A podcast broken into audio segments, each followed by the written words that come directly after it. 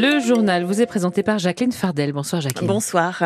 Le début d'un week-end euh, galère hein, pour les voyageurs de la SNCF. La grève des contrôleurs commence à 20h et elle s'annonce bien suivie selon Sudrail. En Normandie, deux trains sur trois sont prévus demain selon les prévisions de la SNCF qui assure avoir remis dans la région en circulation six trains supplémentaires, notamment entre Caen et Rennes ou Caen et Tours. Des arrêts supplémentaires sont également prévus entre Lisieux, Bernay et Évreux pour les trains entre Cherbourg et Paris.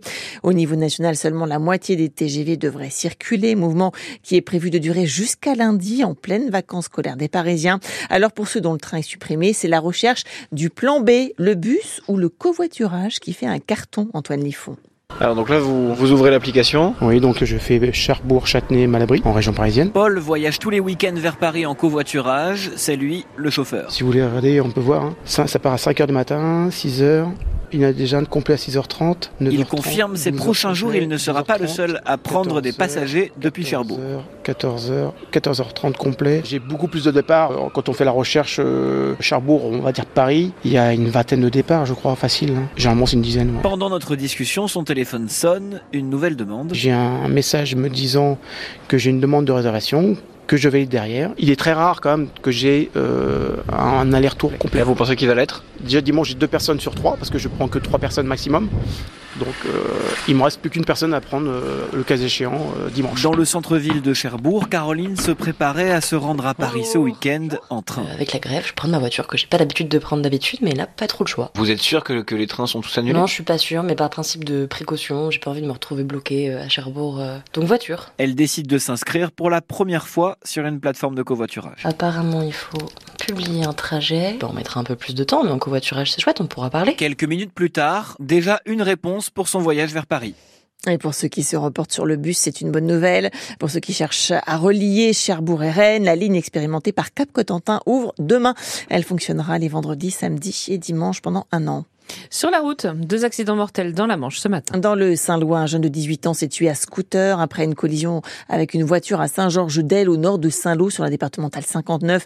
Et à Granville, c'est un homme de 80 ans qui a été tué dans une collision avec un utilitaire de la ville. Il a terminé sa course dans un restaurant qui était heureusement fermé au moment de l'accident. Les syndicats n'ont pas voulu siéger au CEDEN ce matin à Saint-Lô. Boycott de cette réunion censée entériner la carte scolaire du premier degré pour septembre prochain. Elle prévoit la fermeture de 42 classes cette année dans le département, inadmissible pour Pascal Quesnel, co-secrétaire départemental du SNIP-PFSU. C'est une façon de, de montrer notre mécontentement par rapport à la carte scolaire qui a maintenu 42 fermetures de classes pour 23 postes que le département doit rendre. Et qu'est-ce que vous vous demanderiez? Alors, On veut le maintien, le maintien de, des 23 postes, qu'il n'y ait pas les fermetures des 23 postes. Ce serait une façon d'améliorer les conditions de travail et d'enseignement euh, pour tous les élèves et pour tous les enseignants. Si on ne ferme pas les postes, euh, il n'y aura pas de fermeture de classe, hein, puisque les fermetures de classe ont pour objet justement de permettre la fermeture des postes. Donc mardi prochain, donc là le CDN sera à nouveau réuni et il aura lieu même si le quorum n'était pas atteint. Hein, donc là, euh,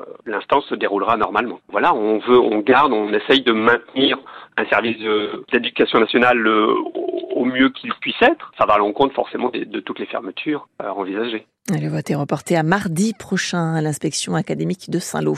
Un arrêt de travail spécifique pour les femmes en cas de règles douloureuses, notamment en cas d'endométriose. Les sénateurs ont dit non cet après-midi à la proposition du groupe socialiste. Ils proposaient un arrêt d'une durée de deux jours par mois maximum, sans délai de carence, avec un certificat médical valable pour un an.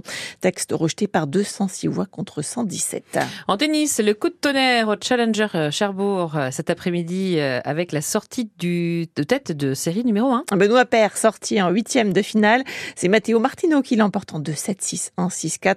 Sorti aussi aujourd'hui du Canet. Jules Marie en huitième de finale également. Il a été battu en 3-7 par le russe Nikolai Vlekzanin, le 557e mondial. En foot, coup de tonnerre aussi, Kylian Mbappé annonce aux dirigeants son intention de quitter le PSG. Il a dit au président qu'il allait partir à la fin de la saison. Et où va aller le capitaine de l'équipe de France? La piste privilégiée est une signature au Real Madrid. Depuis son arrivée au PSG en 2017, la star française a disputé 290 matchs pour le PSG pour 243 buts. Il est le meilleur buteur de l'histoire du club de la capitale. Les mondiaux de waterpolo, la désillusion pour les Bleus qui disputaient la première demi-finale de leur histoire dans cette compétition. Ils s'inclinent contre la Croatie 17 à 16 et joueront pour le bronze face à l'Espagne samedi. Et en plein mois de février, le mercure largement au-dessus des normales de saison. Jusqu'à 26 degrés.